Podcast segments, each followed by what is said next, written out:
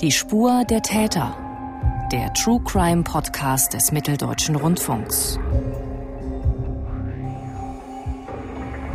Ich begrüße Sie, liebe Hörerinnen und Hörer. Hier im Podcast beschäftigen wir uns mit abgeschlossenen Kriminalfällen und arbeiten die Ermittlungen noch einmal auf. Dafür spreche ich mit den Autorinnen und Autoren, die sich über lange Zeit mit den Fällen beschäftigt haben und häufig prägen diese Fälle meine Kolleginnen und Kollegen auch ganz persönlich. In dem Podcast heute geht es um Femizide, also Tötungen von Frauen aufgrund ihres Geschlechts. Dafür blicken wir auf den Tod von Saskia S. 2013 in Prien am Chiemsee. Der Fall ist besonders für meine Gesprächspartnerin Tatjana Termerus und ihre Kollegen aus vielen verschiedenen Gründen, die wir heute besprechen wollen, auch ein ganz persönlicher geworden. Und damit hallo Tatjana. Hallo. Tatjana, wir nehmen es gleich vorweg. Du hast in den letzten anderthalb, zwei Jahren gleich an einer ganzen Reihe von Fällen recherchiert, die alle letztlich mit Saskia S. in Zusammenhang stehen. Und daraus habt ihr für den Bayerischen Rundfunk einen Podcast produziert. Der nennt sich Der Mörder und meine Cousine. Aber Saskia S. ist nicht deine Cousine. Nein, sie ist nicht meine Cousine, sondern die Cousine von Burkhard Dabinus.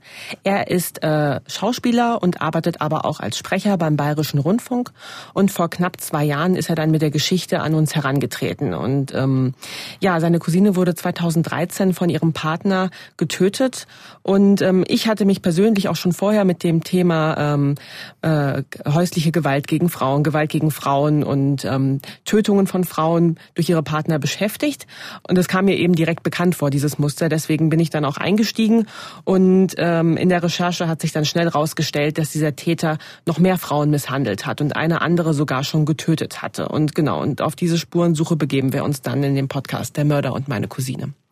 Tatjana, du hast es angesprochen, der Mörder, um den es in eurem Podcast und auch in der heutigen Episode von Die Spur der Täter geht, hat nicht nur Saskia S. umgebracht, sondern die Leben von mehreren Frauen zerstört. Nicht nur in diesen Fällen werden die Taten häufig als Beziehungstaten abgestempelt. Was ist denn das Problem an dieser Kategorisierung? Naja, das Problem ist, dass durch den Begriff Beziehungstat suggeriert wird, dass die Beziehung das Problem gewesen ist und nicht der Mann, der die Gewalt ausübt. Dass Männer ihre Frauen misshandeln und sie im schlimmsten Fall töten, wird mit dem Begriff Beziehungstat quasi zu einem privaten Problem degradiert. Mhm. Und also das Problem ist, dass eben nicht die sexistischen Denkstrukturen dahinter plastisch werden. Wie zum Beispiel, ich habe ein Anrecht auf die Frau, ich darf Kontrolle über sie ausüben oder mein Ansehen ist zerstört, wenn sie mich verlässt. Und diese Denkstrukturen sind eben häufig Grundlage für Gewalt gegen Frauen durch ihre Partner. Über diese grundlegenden Probleme sprechen wir dann später nochmal, aber lass uns jetzt erstmal in diesen konkreten Fall um Saskia S. einsteigen. Mhm. Damit wir ähm, in diese Geschichte ein bisschen besser reinfinden und auch unsere Hörerinnen und Hörer mitnehmen können, kannst du mal schildern, was Saskia S. für eine Frau war? Ja, also ich habe sie persönlich ja nie kennengelernt, ähm, habe sie aber quasi durch die Beschreibungen von unseren Interviewpartnern und Partnerinnen und auch durch Burkhardt so ein bisschen kennengelernt. Und sie scheint schon eine sehr lebenslustige Frau gewesen zu sein, die viele Freunde hatte, immer viel unterwegs war, aber auch so ein bisschen eine dunkle Seite hatte, also auch öfter mal mit äh, psychischen Problemen zu kämpfen hatte. Aber da ich sie ja persönlich nicht kannte, habe ich uns einen Ton mitgebracht von ihrer Freundin Susanne, die sie viel besser kannte als ich und die beschreibt sie wie folgt. Wie wir alle wissen, war die Saskia eine sehr schöne, gut aussehende, attraktive Frau. Sie war 63 Jahre alt zu diesem, in diesem Moment, aber blond, schlank, äh, fröhlich, zu dem Zeitpunkt voller Lebensfreude und Lebenskraft. Und äh, sie kam ja aus einem Diplomatenhaushalt, also sie war weltgewandt und war im Ausland aufgewachsen und hatte, war eine Kosmopolitin und sprachgewandt und äh, klug. Ja, also da klingt schon so ein bisschen an, dass Saskia ein sehr vielseitiges Leben hatte. Also sie hat auch als Autorin und Journalistin gearbeitet und auch für das Fraunhofer Institut Projekte geleitet. Und ähm, sie hat sich auch sozial engagiert, zum Beispiel in der Suchtprävention. Und ja, das war eigentlich immer so das Faszinierende an Saskia, dass man so überrascht wurde. Also sie hat dann eben so Themen, ja, da habe ich ein Buch geschrieben. Also es war so ganz unaufgeregt, hat sie das dann irgendwie erzählt, wo man dann gedacht hat, hm, erzählte mir jetzt hier einen vom Pferd oder hat sie das wirklich gemacht? Also es war immer so, hat die wirklich bei Gunter Grass gearbeitet, hat die wirklich da die Gründungsakte der Grünen mitgemacht? Also dieser kleinen, zarten Person hat man das vielleicht erstmal so gar nicht zugetraut, was für eine Power die hatte und ähm, so mein erstes Misstrauen dann ähm, abstellen konnte, weil das wirklich alles so war und sie auch ähm, das alles gemacht hat, was er erzählt hat.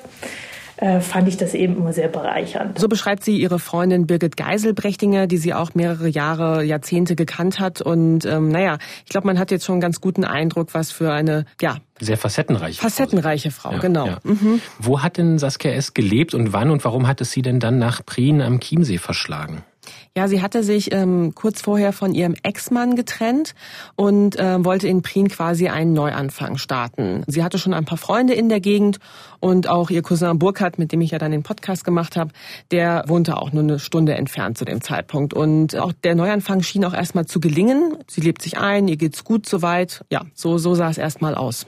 Nun lernt sie nach relativ kurzer Zeit dort ihren Nachbarn Winfried B. kennen. Wie konntet ihr diese Phase im Nachhinein rekonstruieren? Winfried B. ist, wie du schon sagst, ihr Nachbar und sie haben sich einen Balkon geteilt. Und ähm, es fängt erstmal ganz harmlos an, so als nette Nachbarn, treffen sie sich öfter mal, er richtet ihren PC ein, bringt ihr eine Hühnersuppe, als sie krank wird. Und das konnten wir deswegen äh, rekonstruieren, weil wir auch ihre Notizbücher hatten und ähm, weil Burkhardt auch ein bisschen was mitbekommen hat aus der Zeit. Und naja, relativ flott Innerhalb von Wochen wurde dann aus Herr B.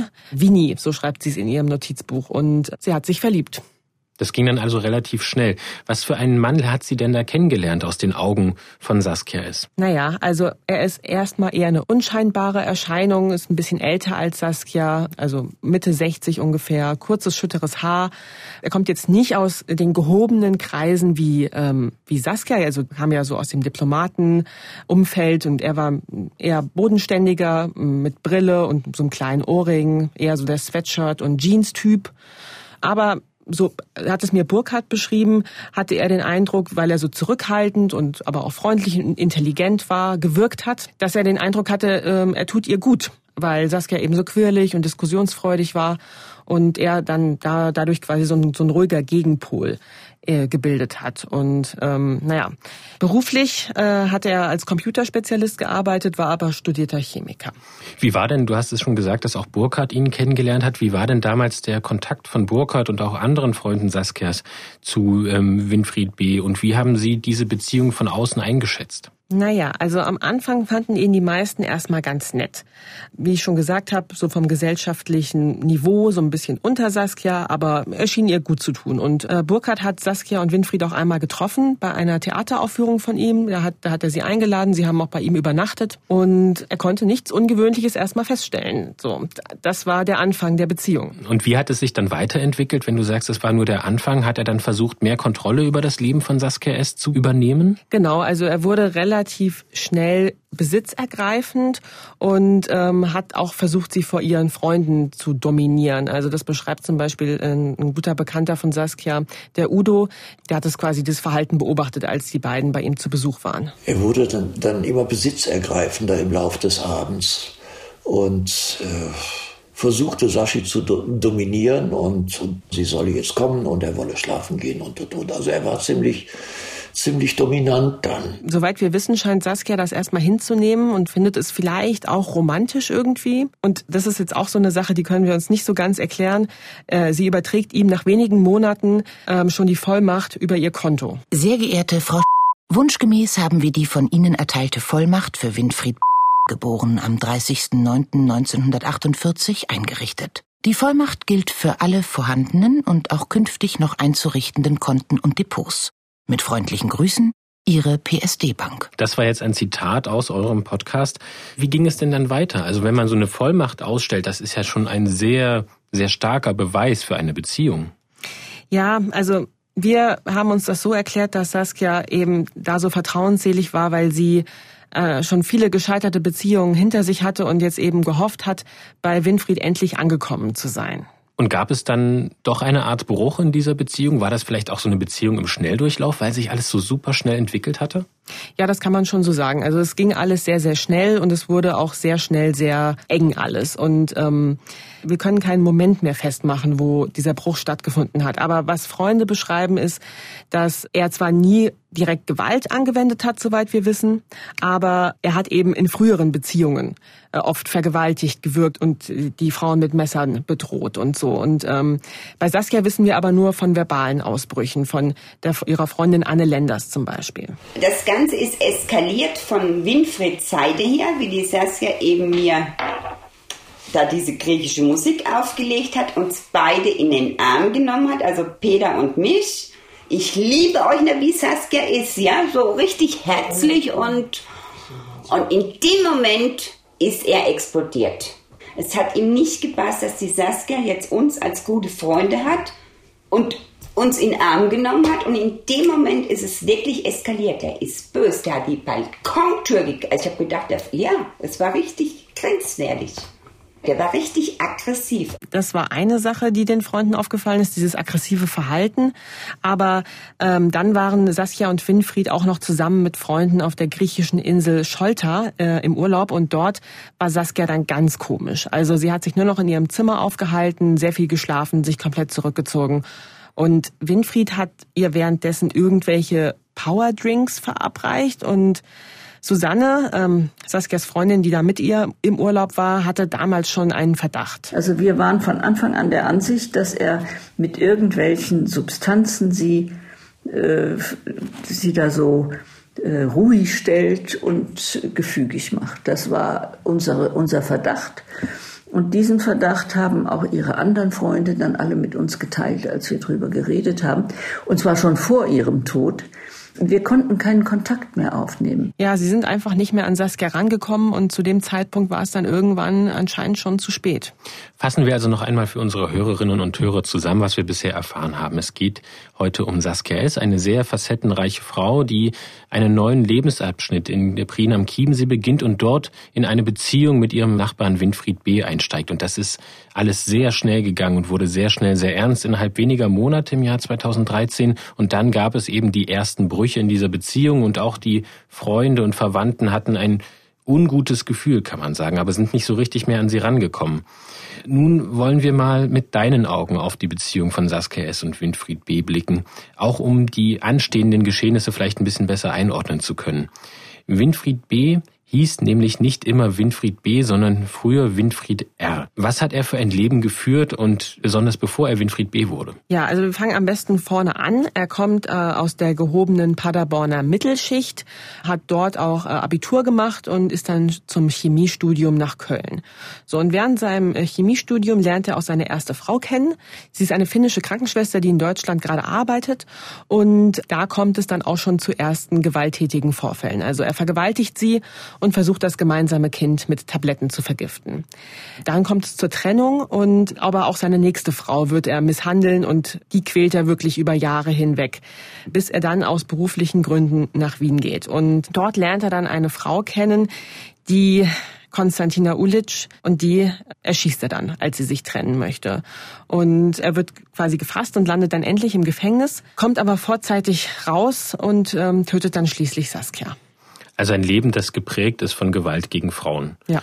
An dieser Stelle verweise ich auf euren Podcast Der Mörder und meine Cousine, wo ihr in verschiedenen Episoden ein Bild dieses Täters zeichnet und eben auch sehr intensiv auf die verschiedensten Frauen eingeht, denen er eben über Jahre diese Gewalt angetan hat. Wir konzentrieren uns hier heute ja auf Saskia S. Mhm. Wie war denn Burkhard, äh, Burkhard Dabinus Kontakt zu seiner Großcousine Saskia S. in dieser Zeit in Prien am Chiemsee? Wie nah standen sie sich da? Ja, also sie ähm, haben regelmäßig telefoniert und sich besucht. Äh, er geht zum Beispiel auf Saskias Geburtstagsparty, sie kommt zu seiner Theateraufführung nach München. So, also der Kontakt ist locker, aber regelmäßig. Und sie äh, erzählt ihm auch immer wieder von ähm, der neuen Beziehung und ähm, Burkhard und Saskia planen auch gemeinsame Projekte fürs Theater. Aber sie telefonieren auch, wenn es Saskia zum Beispiel schlecht geht und dann stützt er sie, wenn sie mal wieder mit sich und der Welt kämpft, ja. Aber dann ist es so, dass er länger nichts mehr von ihr hört. Also er weiß quasi noch, dass sie äh, diese neue Beziehung hat, aber dann hört er erstmal nichts von, sie, von ihr, macht sich aber keine Sorgen, weil er denkt, ja, sie ist verliebt, dass äh, sie ist jetzt gerade beschäftigt. Ne? Das ist ja für Außenstehende auch kein besonders langer Zeitraum. Ne? Wir reden davon, dass sie im Frühjahr 2013 den Winfried B. kennengelernt hat und im August 2013 erhält äh, Burkhardt dann einen Anruf von Saskia S., als er gerade im Urlaub an der Nordsee ist. Ja, genau. Das äh, Telefonat ist ziemlich wirr. Saskias Stimme klingt so ein bisschen drüber, so als hätte sie Alkohol getrunken. Ich schaffe es nicht richtig, mit ihr zu reden. Sie ist anscheinend stark angespannt, nervös, negativ. Aber ich kenne das von ihr. Manchmal ruft sie nachts an und ich spüre, sie kämpft mal wieder mit sich und der Welt. Dann spricht plötzlich Winfried am anderen Ende. Hier ist Winfried. Die Texte, die Saskia geschrieben hat, sind wirklich sehr gut. Winfried klingt klar und ruhig. Wir kriegen das schon hin, sagt er abschließend noch. Was kriegen Sie hin? Winfried gibt wieder zurück an Saskia. Wenn ich wieder in München bin, sage ich, treffen wir uns und schauen die Texte an. Ich kann ja mal zu euch rausfahren. Ja, Burkhard ist ein bisschen beruhigt nach dem Telefonat, ähm, weil er denkt, na ja, Winfried ist da, er kann sich um sie kümmern, wenn sie gerade eine schwierige Phase hat. Aber das ist eine tödliche Fehleinschätzung. Wann hört denn Burkhard dann wieder etwas über Saskia S? Das nächste Mal, als er etwas von Saskia hört, ist sie bereits tot. Und zwar durch ihren Sohn Max. Einen Tag später, Montag, der 12. August, da ruft Saskias Sohn Max mich an. Er sagt, du hast doch gestern noch mit Saskia telefoniert. Sie ist erschlagen worden von diesem Typen. Ich begreife nicht, von welchem Typen. Erschlagen? Was? Etwa Winfried, der war doch eigentlich ganz nett. Wir haben doch gestern Nachmittag noch telefoniert. Sie haben ihn, aber er sagt nix, sagt Max. Wieso ist denn so schnell klar und für die Polizei offensichtlich, dass Winfried B. Saskia es umgebracht hat? Soweit wir es aus den Akten wissen, hat sich die Tat folgendermaßen zugetragen. Also es gab wohl einen Streit auf dem Balkon, also nach dem Telefonat mit Burkhardt gab es diesen Streit auf dem Balkon. So haben es die Nachbarn erzählt im Nachhinein. Und äh, dann gehen Saskia und Winfried wieder nach drinnen, die Balkontür wird geschlossen und es ist erstmal still. Sie weiß zu dem Zeitpunkt schon, dass Winfried schon mal eine Frau getötet hat. Also sie weiß, dass sie potenziell in Gefahr ist und sie telefoniert noch, sucht den Kontakt nach außen, aber sie bittet niemand direkt um Hilfe. Sie trinkt Alkohol, sie trinkt viel Alkohol und dann muss die Situation eskaliert sein. Sie schreit, hau ab, lass mich in Ruhe. Das haben die Nachbarn gehört. Sie versucht zu flüchten. Sie verletzt ihre Hände am Messer. Sie rennt hinaus auf den Flur, reißt die Wohnungstür auf, schlägt sie hinter sich zu, schreit im Treppenhaus. Er hat die Tür in dieser Sekunde schon wieder aufgerissen. Das Messer durchbohrt ihren Nacken. Saskia ist jetzt bewusstlos, er zerrt sie zurück in die Wohnung und sticht dann noch einmal 14 Mal auf sie ein. Die Nachbarn rufen die Polizei, weil sie den, äh, den Streit gehört haben und ähm, ja, sie finden Winfried direkt am Tatort. Die Situation ist eindeutig, um deine Frage zu beantworten, warum Winfried so schnell ge gefasst werden konnte. Und diese, dieser Tathergang, den Burkhardt jetzt selbst beschrieben hat, den kennt ihr so genau aus den Ermittlungsakten und aus dem Prozess, der dann folgen soll. Genau. Wie geht es denn dann für Burkhard Dabinus und die Familie auch von Saskia S. in den folgenden Tagen und Wochen weiter? Also Burkhard muss erstmal eine Aussage bei der Polizei machen über sein Gespräch mit Saskia und er hilft natürlich auch Saskias Sohn Max bei den Vorbereitungen für die Beerdigung. Max wohnt in Berlin und reist mit seiner Familie nach München an und kann natürlich bei Burkhard übernachten und äh, sie nehmen dann auch gemeinsam Abschied von Saskia. Ich lege den Arm auf Max Schulter, versuche Trost und Solidarität zu vermitteln und bin mir meiner eigenen Hilflosigkeit in dieser Situation bewusst. Ich kann nichts machen, nur da sein. Ja, eine schwere Zeit für alle eigentlich, ja. Im Mai 2014, also ein knappes halbes, dreiviertel Jahr nach dem Tod von Saskia S., beginnt dann der Prozess gegen Winfried B. vor dem Landgericht in Traunstein.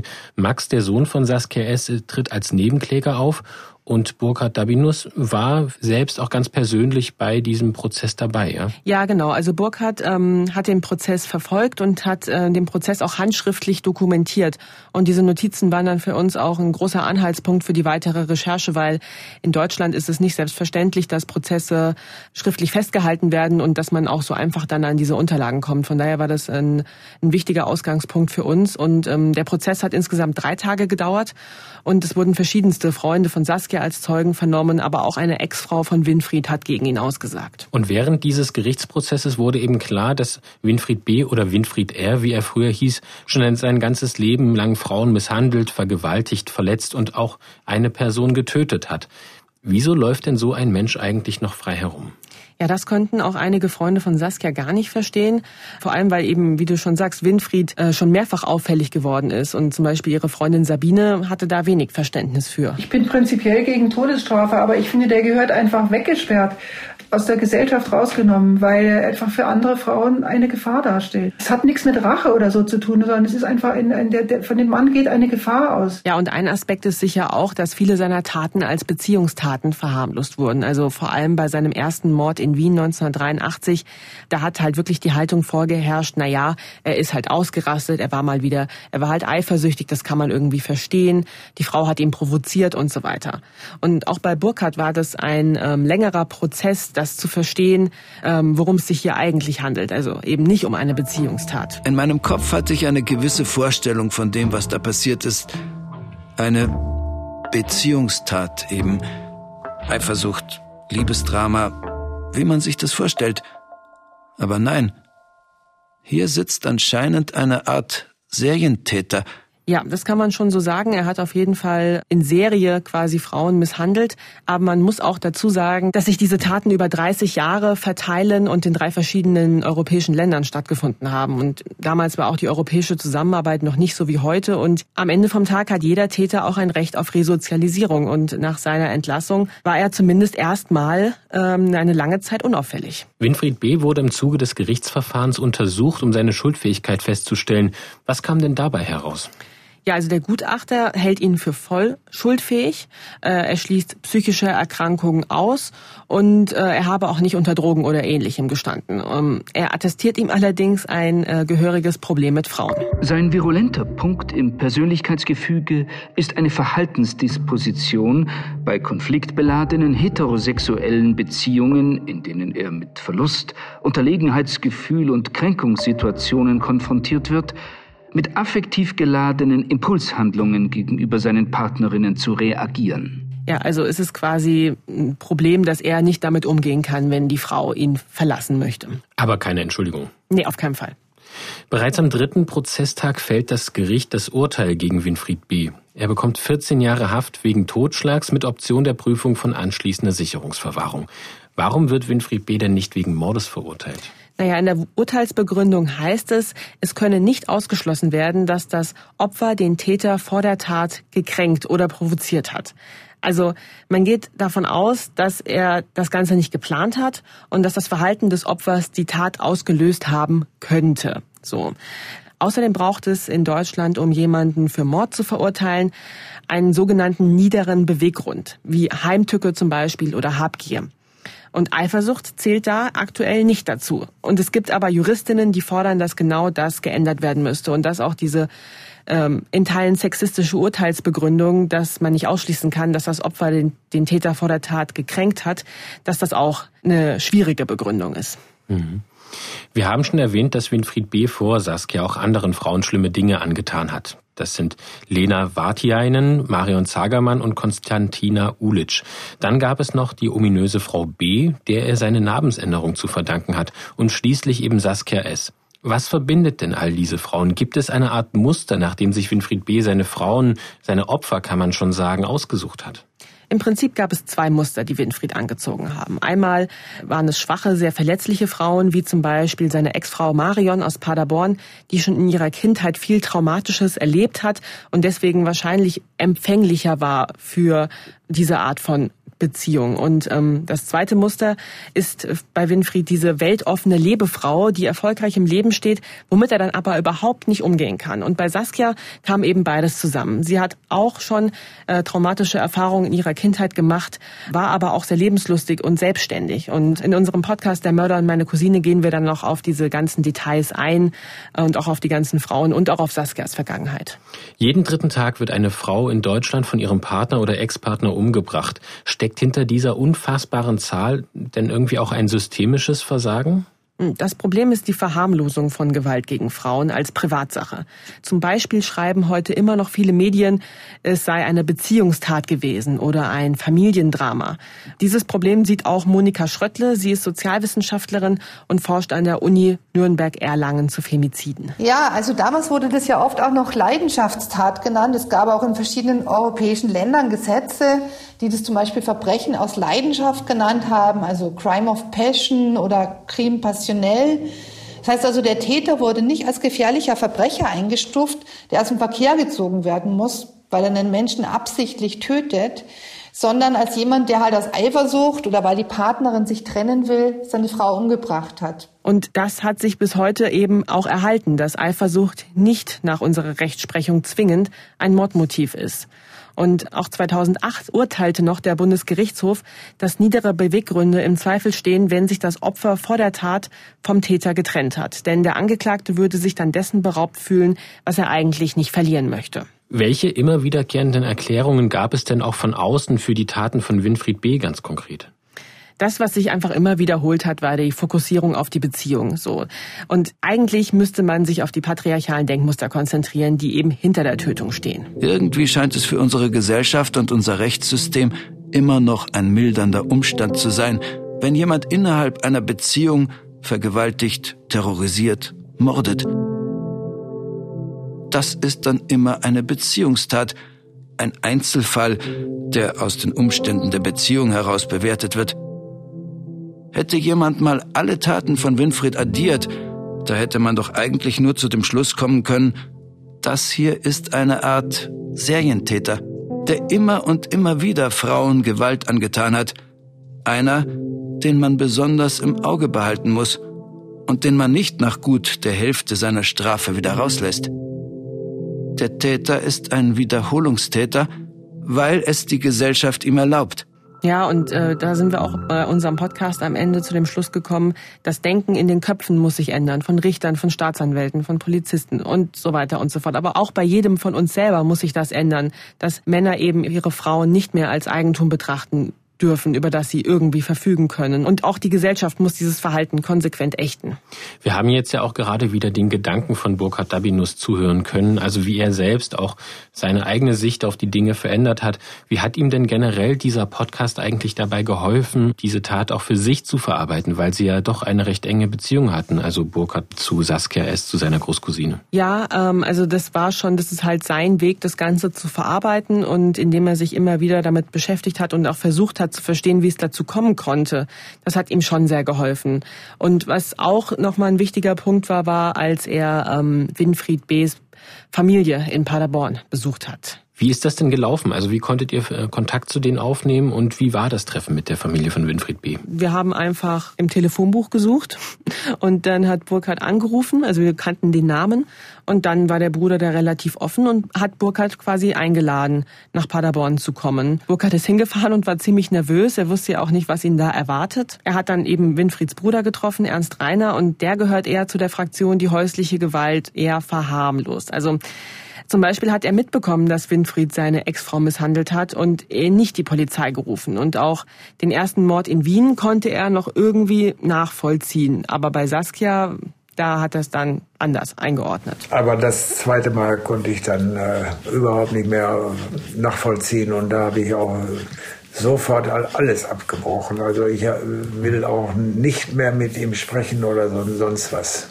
Mhm. Also Sie, Sie, Sie sind also für mich ist er da gestorben mhm. seit dem Tag. Ja, aber vorher hatte er eben viel Kontakt zu seinem Bruder, also bevor er Saskia getötet hat. Und Ernst Reiner hatte in der Familie immer so ein bisschen die Vermittlerrolle, auch zwischen Winfried und seinen Frauen. Und ja, vor Saskias Tod hat er sogar noch mit Winfried gesprochen und gesagt und ihm versucht irgendwie ins Gewissen zu reden, dass er jetzt ähm, ne, da jetzt nicht irgendwie ausrasten soll. Du machst keinen keinen Scheiß, ich komme Sonst hau ich dir einen vor den Schädel, so nach dem Motto. Er wollte tatsächlich nach Prien fahren, um äh, mit Winfried zu reden und die Situation zwischen Saskia und Winfried zu entschärfen. Aber er hatte sich bei einem Sturz verletzt und konnte nicht nach Prien fahren. Und seine Warnung läuft leider auch ins Leere und bringt diesmal nichts. Am nächsten Tag ist Saskia tot.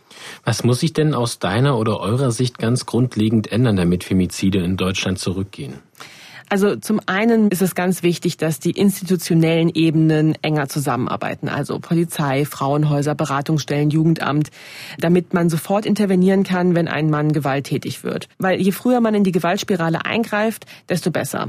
Und es braucht aber auch mehr Täterarbeit, also dass Männer, die gewalttätig werden, direkt in Antigewalttrainings kommen zum Beispiel. Und äh, laut der Soziologin Monika Schröttle muss sich auch unsere Perspektive ändern. Weg von, das kann ich verstehen, dass sowas in der Eifersucht passiert passiert, also zu einer individualisierenden Haltung hin zu einer Haltung, dass es möglicherweise besonders niederträchtig ist, wenn ein Mann eine Frau deswegen umbringt. Also wenn das verändert wird, wird in ein anderes Licht gerückt.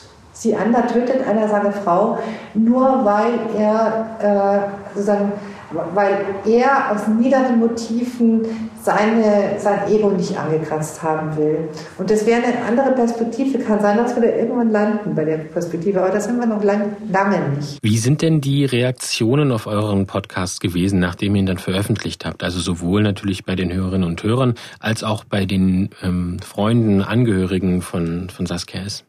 Also die Reaktionen waren durchweg ziemlich positiv, was uns natürlich auch sehr freut. Ich meine, es ist ein heikles Thema und wir wollten da sehr äh, behutsam mit umgehen und ich glaube, das ist uns gelungen. Also wir haben zum Beispiel von dem Sohn des ersten Mordopfers die Rückmeldung erhalten, dass das bei ihm im Leben jetzt eine neue Veränderung angestoßen hat, dass er sich zum ersten Mal auch mit seiner Familie mit dem Tod der Mutter auseinandersetzt. Das freut uns natürlich sehr, wenn es tatsächlich was Positives im Leben von den Leuten bewirkt, aber uns schreiben auch ganz viele Leute, die davon erzählen, wie sie das aufregt, wie die Rechtfertigungen sind und dass sie das Thema nicht auf dem Schirm hatten und das aber total schlimm finden, wie das immer noch gehandhabt wird. Und das freut uns natürlich sehr, dass, dass wir da einfach ein paar Leute aufrütteln können. Mhm. Und wie ordnest du die ähm, Recherchen und die Produktion dieses Podcasts so für dich ganz persönlich ein? Ja, das war natürlich eine sehr intensive Zeit ähm, und äh, sich über Jahre hinweg mit äh, Mord und Totschlag zu beschäftigen und auch Gewalt gegen Frauen. Und am Ende vom Tag bin ich ja auch eine Frau. Das hat mich jetzt nicht komplett kalt gelassen, aber am Ende vom Tag hat sich's total gelohnt und ähm, ich würde es jederzeit wieder machen, weil es einfach ein wichtiges Thema ist, was noch nicht genug Aufmerksamkeit erfährt. Mhm. Tatjana, ich danke dir für das Gespräch und den Einblick in eure unglaublich intensiven Recherchen. Vielen Dank, dass ich bei dir zu Gast sein durfte. Ja, sehr gern. Und liebe Hörerinnen und Hörer, ähm, worüber wir jetzt eben gesprochen haben, das ist ja nur ein ganz kleiner Teil der Recherchen und der Themen, die in dem Podcast Der Mörder und meine Cousine behandelt werden. Deswegen hören Sie da unbedingt noch mal rein. Es lohnt sich wirklich, sich die Zeit für diesen Podcast auch zu nehmen. Und wir danken Ihnen fürs Zuhören. Ich würde mich freuen, wenn Sie uns abonnieren und dann auch automatisch die nächste Episode unseres Podcasts Die Spur der Täter erhalten. Unseren Podcast finden Sie überall da, wo es Podcasts gibt und Fragen und Feedback können Sie uns gerne schicken an die-spur-der-täter mit ae.mdr.de. Das war die heutige Episode von Die Spur der Täter mit Tatjana Tamerus und Mathis Kiesig. Empfehlen Sie uns weiter. Bis zum nächsten Mal. Die Spur der Täter. Der True Crime Podcast des Mitteldeutschen Rundfunks.